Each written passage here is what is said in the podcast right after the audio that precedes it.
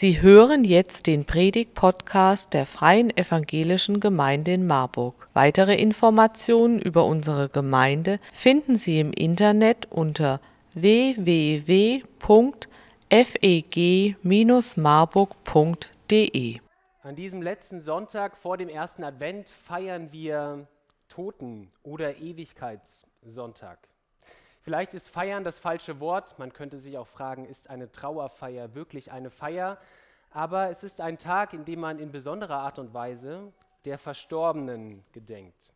So wie man am Geburtstag das Leben feiert, so hält man am Todestag und auch am Totensonntag eine Zeit lang inne und erinnert sich an die lieben Menschen, die man im letzten Jahr oder auch in den letzten Jahren verloren hat.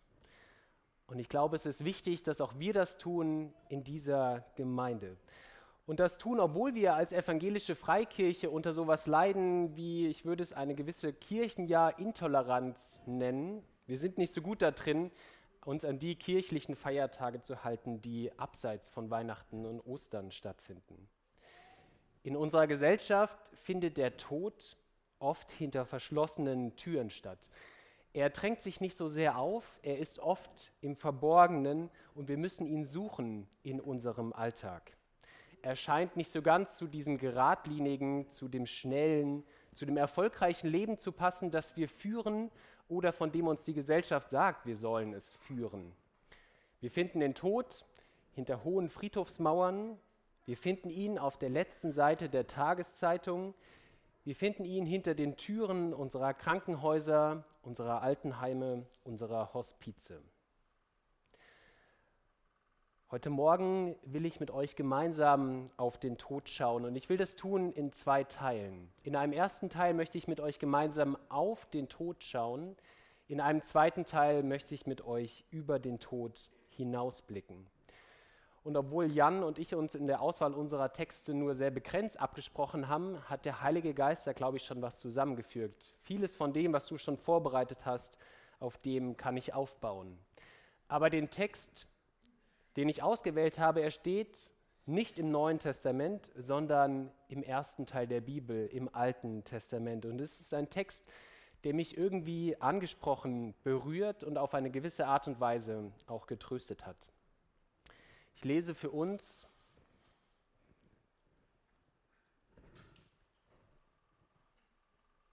aus 5. Mose 34 die ersten acht Verse. Und Mose stieg aus den Steppen Moabs auf den Berg Nebo, den Gipfel des Gebirges Pisgah gegenüber Jericho. Und der Herr zeigte ihm das ganze Land, Gilead bis nach Dan, und das ganze Naphtali und das ganze Land Ephraim und Manasse und das ganze Land Juda bis an das Meer im Westen.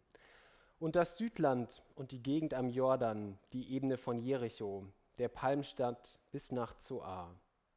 Und der Herr sprach zu ihm, dies ist das Land, von dem ich Abraham, Isaak und Jakob geschworen habe, ich will es deinen Nachkommen geben. Du hast es mit deinen Augen gesehen, aber du sollst nicht hinübergehen.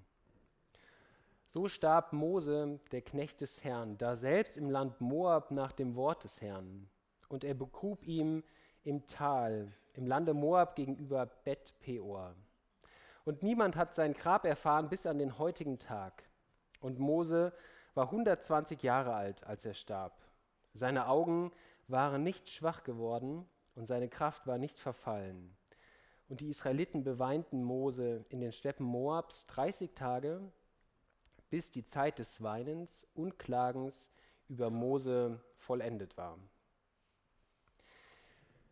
Dieser Abschnitt, den wir gelesen haben, beendet den ersten Teil der Bibel, die ersten fünf Bücher Mose.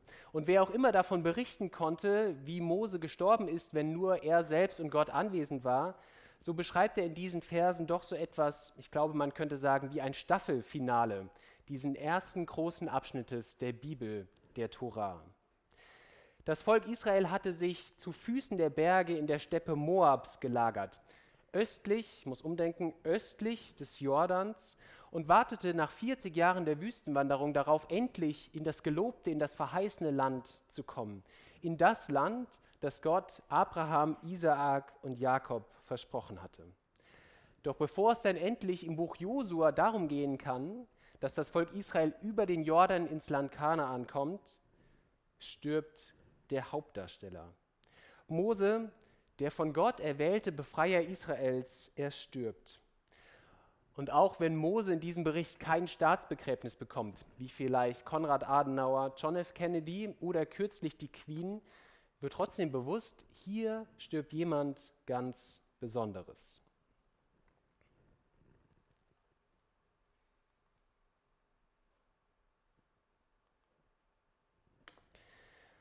Mose wird von Gott auf den Berg Nebo geführt. Den höchsten Gipfel, so lesen wir, des Gebirges Pisgah. Und Gott zeigt ihm das ganze Land. Für alle, die wie ich noch nie in Israel waren, hier ein Bild. Ein Bild aus der heutigen Zeit und derjenige, der das Bild gemacht hat, steht oben auf eben diesem Berg, auf dem Gipfel Nebo und man sieht, man kann weit blicken. Vor ihm eine Tafel, die so die bedeutenden Orte markiert. Im Hintergrund auf der linken Seite ein bisschen zu erkennen das Tote Meer. Und da, wo es grün wird, fließt der Jordan von Norden nach Süden und mündet irgendwann im Toten Meer. Und davor, irgendwo hier unten, die Steppe Moabs, da unten lagerte sich das Volk und Mose steigt auf den Berg. Und den Blick, den wir jetzt hier sehen, so ähnlich, ohne Infotafel tendenziell, hat sich Mose damals ergeben. Und er kann blicken von im Norden, hier auf dem Bild ganz rechts, Gilead, über das Land Juda bis zum Mittelmeer, bei uns in der Bildmitte, bis zur Stadt Zoa am südlichen Ende des Schwarzen Meeres. Es ergibt sich ein großes Panorama. Mose darf das verheißene Land sehen. Aber so lesen wir in Vers 4, dies ist das Land, so sagt Gott, von dem ich Abraham, Isaak und Jakob geschworen habe, ich will es deinen Nachkommen geben. Du hast es mit deinen Augen gesehen, aber du darfst es nicht betreten. Mose darf es nicht betreten, genauso wenig wie Aaron, weil es, so lesen wir in 4. Buch Mose, zu einem Vorfall gekommen ist, am sogenannten Haderwasser, wo Mose und Aaron Gott ungehorsam waren. Sie setzen sich bewusst über seinen Willen hinweg und Gott straft ihren Ungehorsam genau damit. Er sagt ihnen, eure Strafe ist, ihr dürft nicht hinübergehen. Ihr werdet nicht in das verheißene Land kommen. Dieser Traum endet hier für Mose. Gott erlaubt es Mose zwar, das Land zu sehen, und ich bin fest davon überzeugt, er erlaubt es ihm nicht als eine Strafe. Nicht so wie wenn man eine Sahnetorte nimmt und sie vor ein Gefängnisgitter stellt, aber der Insasse nie daran kommt, sondern er erlaubt es ihm, weil es wahrscheinlich Moses ausdrücklicher Wunsch war. Zu sagen, wenn ich schon nicht hinüber darf, darf ich es wenigstens sehen. Der Tod von Mose beendet diesen Traum. Wie auch unser eigener Tod unsere Lebensträume beendet, die wir noch nicht gelebt haben. Und ich denke, je früher wir sterben, desto mehr Lebensträume müssen wir aufgeben. Und wenn ich mir manchmal vorstelle, was macht es eigentlich mit mir, die Vorstellung an meinen eigenen Tod, was löst das denn in mir aus, dann sind es im Wesentlichen diese Gedanken, dass ich denke, es gibt so viele Sachen, die ich noch erleben will. Ich will dabei sein, wenn meine Kinder schwimmen lernen. Ich will irgendwann mal meine Enkelkinder in meinen Händen halten. Ich will irgendwann mit meiner Frau Annika noch die Welt bereisen. Aber diese Lebensträume, sie zerplatzen, wenn wir sterben.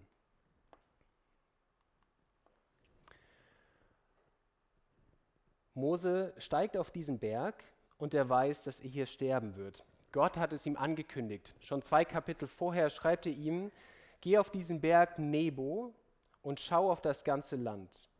Und auf diesem Berg wirst du sterben und du wirst dich begraben lassen bei deinem Volk, wie auch Aaron gestorben ist auf dem Berg Hor und ebenfalls begraben wurde. Und ich kann mir das nur schwer ausmalen, aber das muss nicht leicht gewesen sein. Das kann nicht leicht gewesen sein für Mose.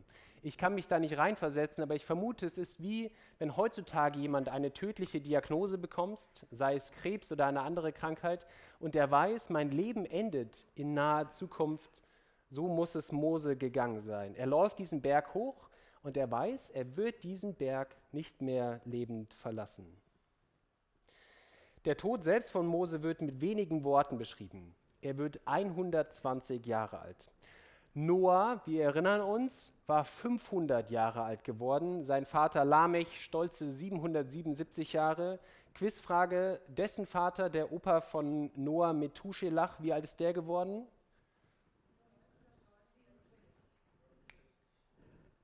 Zwei Punkte für Fraktion Huckstra und Hoffmann. 969 Jahre. Doch Mose stirbt nicht mit 120 Jahren, weil er Kettenraucher war, sondern er stirbt weil Gott die Lebenszeit der Menschen nach der Sintflut auf exakt 120 Jahre begrenzt hat. Genesis 6, das erste Buch Mose, da steht, mein Geist soll nicht immer da im Menschen walten, denn er ist Fleisch. Ich will ihm als Lebenszeit geben 120 Jahre. Doch das ist nicht das, was mich an diesem Text berührt. Was mich an diesem Text berührt, ist diese Vertrautheit, in der Mose stirbt. Vielen Menschen ist es, glaube ich, am Lebensende wichtig, im Kreis ihrer Vertrauten, Familie, Freunde, Weggefährten zu gehen. Weil der Tod reduziert gnadenlos all das im Leben auf das Wesentliche. So schwer es uns manchmal fällt, im Alltag zu entscheiden, ist das eigentlich wichtig oder ist das unwichtig? So gnadenlos zeigt uns der Tod auf, was ist eigentlich wirklich wichtig, worauf kommt es an. Und oft sind es diese tiefen, diese langen, diese wertvollen Beziehungen, die uns im Tod wichtig sind. Ich habe vor kurzem einen Artikel gelesen von einem Berliner Vater und seinem Sohn. Und sie haben es sich zur Aufgabe gemacht, bei jeder einzelnen Beerdigung dabei zu sein, wo jemand aus ihrer katholischen Pfarrei in Berlin stirbt. Weil sie waren irgendwann mal zufällig auf ihrem Friedhof gewesen und waren Zeuge davon, dass da jemand bestattet wurde und außer dem Pfarrer, der die Bestattung gehalten hat, war niemand da. Und es hat sie im Herzen angerührt und sie haben gesagt, wie kann das sein? Wie kann das sein, dass hier jemand stirbt und niemand nimmt Anteil? Und seitdem gehen sie zu jeder einzelnen Beerdigung. Als der Artikel geschrieben wurde, waren sie schon 150 Mal da. Und oft waren sie die Einzigen, die bei der Bestattung anwesend waren. Mose darf ganz nah bei Gott sein. Das liest sich für mich so, als würde hier ein Freund von einem Freund begraben. Gott ruft Mose auf diesen Berg, also dahin, wo er sie schon oft, wo er schon oft Mose getroffen hat.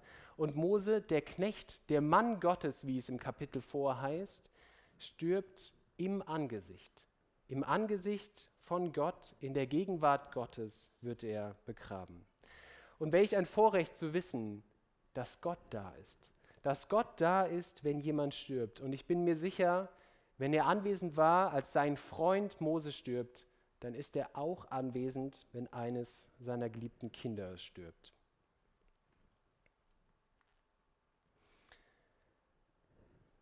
Als das Volk im Tal vom Tod Moses erfährt, trauert es um ihn. Es trauert 30 Tage, wie es damals üblich war. Auch um Aaron, Moses Bruder, hatte man genau 30 Tage lang getrauert. Man nimmt sich also eine ganz bewusste Zeit, eine Zeit, wo man sich damit beschäftigt, dass man einen Menschen verloren hat. In der Trauer bekommt der eigene Schmerz einen Raum. In der Trauer darf ich weinen, in der Trauer darf ich schweigen, in der Trauer darf ich schreien, ich darf klagen, ich darf wütend sein, ich darf verzweifeln, ich darf lachen, ich darf mich erinnern. Jan ist eben schon auf die Geschichte von Lazarus zu sprechen gekommen und hat wir haben uns gut abgesprochen, genau das ausgelassen, worauf ich noch eingehen wollte. Nämlich als Jesus dann kommt in das Haus des seit vier Tagen toten Lazarus, kommt Martha, die Schwester von Lazarus, auf ihn zu und sie spricht mit ihm und in dem, was sie sagt, hört man ihren ganzen Schmerz, ihren ganzen Frust, ihre ganze Wut darüber, dass da jemand gestorben ist, den sie so sehr liebte. Und sie sagt in Johannes 11, 21 zu Jesus, Herr, wärest du hier gewesen, mein Bruder wäre nicht gestorben. Da merkt man, wie schwierig es ist, wenn jemand stirbt. Und Jesus lässt das zu. Er kritisiert sie nicht dafür. Sie darf wütend sein, sie darf verzweifelt sein, sie darf klagen, sie darf sogar ihn, den Sohn Gottes, der nicht daran schuld ist, dass Lazarus gestorben ist, zu Unrecht anklagen. Und natürlich dürfen auch wir als Christen trauern. Vielleicht muss man besser sagen, auch wir als Christen müssen trauern. Wolfgang Theis, mein Dozent, hat mal Folgendes geschrieben. Der Glaube an die Auferstehung der Toten verdrängt und verbietet die Trauer nicht, aber er überwindet die hoffnungslose Traurigkeit.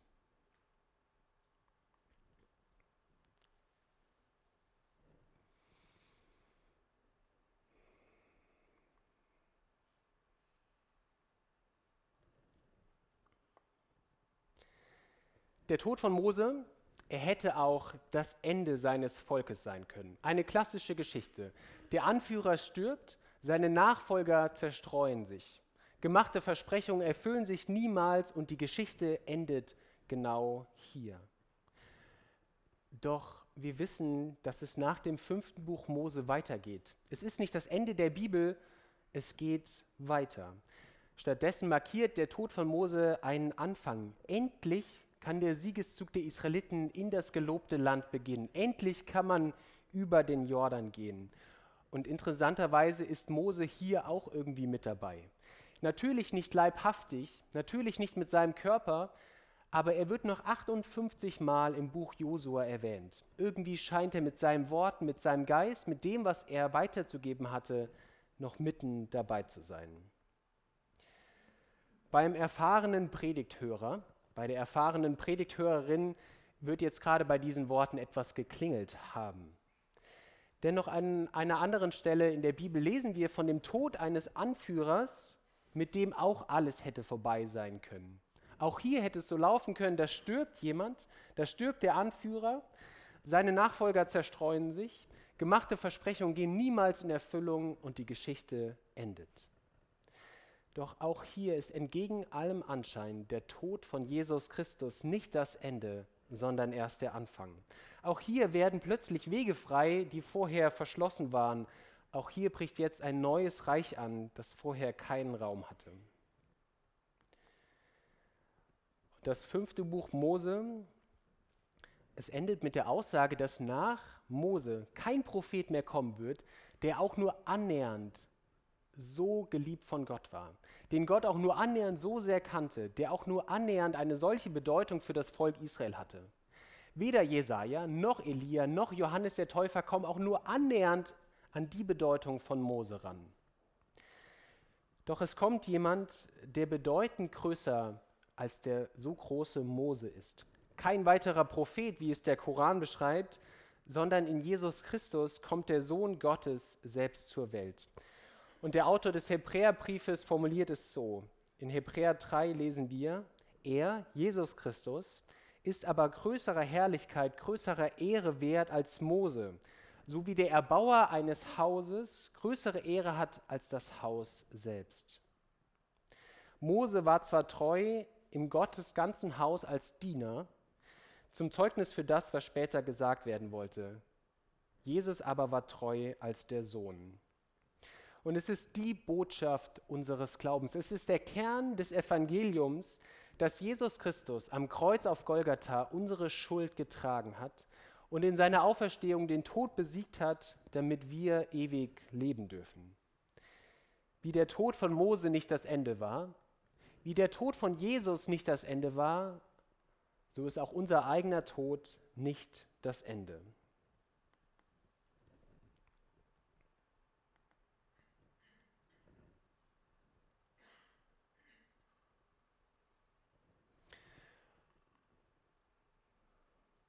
Auf dem Ohlsdorfer Friedhof in Hamburg gibt es eine sogenannte Trauerhaltestelle. Ihr seht sie hier im Hintergrund. Ich vermute, da waren noch weniger Leute als auf dem Berg Nebo. Es ist ein offener und gleichzeitig geschlossen gestalteter Raum für Menschen, die auf diesem Friedhof sind, um zu trauern. Man kann eine Zeit lang hineingehen. Er ist offen, lichtdurchflutet und gleichzeitig blickdicht. Und Menschen sind eingeladen, dort zu trauern. Bereitgestellte Kreide lädt die Besucher, die Besucherinnen ein, Botschaften an die Wände zu schreiben, das, was sie gerade beschäftigt, Botschaften an oder von ihren Lieben, Botschaften von dem, was sie gerade denken. Und der Regen wäscht es dann irgendwann wieder ab. Und ich fand dieses Konzept interessant und ich habe mich auf Wikipedia durch die sechs, sieben Bilder geklickt, die dort angeboten waren. Und das letzte Bild war folgendes. Da hat jemand auf eine Kreidetafel seine Hoffnung aufgeschrieben und ich lese euch vor, was darauf steht. Es sind die Worte, die Jan eben schon gelesen hat. Offenbarung 21, die Verse 1 bis 4. Und ich sah einen neuen Himmel und eine neue Erde. Denn der erste Himmel und die erste Erde sind vergangen, und das Meer ist nicht mehr. Und ich sah die heilige Stadt, das neue Jerusalem, von Gott aus dem Himmel herabkommen, bereitet wie eine geschmückte Braut für ihren Mann. Und ich hörte eine große Stimme von dem Thron her, die sprach, siehe da, die Hütte Gottes bei den Menschen. Und er wird bei ihnen wohnen, und sie werden seine Völker sein, und er selbst, Gott mit ihnen, wird ihr Gott sein. Und dann auf der Schiefertafel, und Gott wird abwischen alle Tränen von ihren Augen. Und der Tod wird nicht mehr sein, noch Leid, noch Geschrei, noch Schmerz wird mehr sein, denn das Erste ist vergangen. Liebe Gemeinde, was für eine Perspektive. Das ist meine Hoffnung, das ist unsere Hoffnung, dass wir irgendwann an einem Ort sein werden, an dem es all diesen Schmerz, all den Tod, all die Krankheit, all die Tränen nicht mehr geben wird. Und so sehr ich immer noch in dieser Welt verwurzelt bin und keine Todessehnsucht habe, so sehne ich mich trotzdem auf eine gewisse Art und Weise nach diesem Ort. Irgendwann will ich dort sein. Mit meiner Familie will ich ganz nah bei Gott sein. So wie Gott Mose auf dem Berg Nebo weit blicken lässt. Weit blicken lässt auf das Land in der Ferne, das gelobte Land Kanaan, so lässt uns Gott im letzten Buch der Bibel weit blicken und zeigt uns jetzt schon mal den Ort, an dem wir irgendwann sein werden, wie auch die geliebten Menschen, die wir haben gehen lassen.